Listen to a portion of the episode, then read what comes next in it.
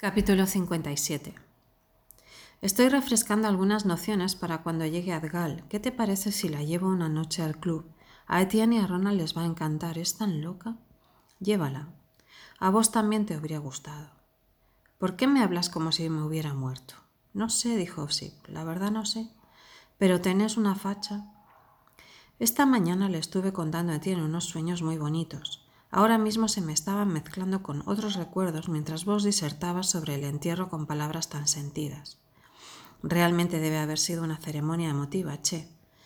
Es muy raro poder estar en tres partes a la vez, pero esta tarde me pasa eso. Debe ser la influencia de Morelli. Sí, sí, ya te voy a contar.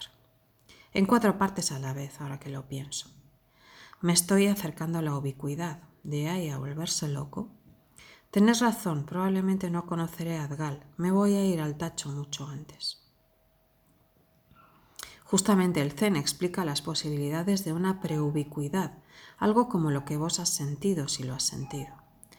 Clarito, che, vuelvo de cuatro partes simultáneas. El sueño de esta mañana que sigue vivito y coleando.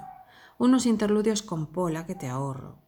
Tu descripción tan vistosa del sepelio del chico y ahora me doy cuenta de que al mismo tiempo yo le estaba contando a Traveler, un amigo de Buenos Aires, que en su puta vida entendió unos versos míos que empezaban así, fíjate un poco. Yo entre sueño, buzo de lavabos.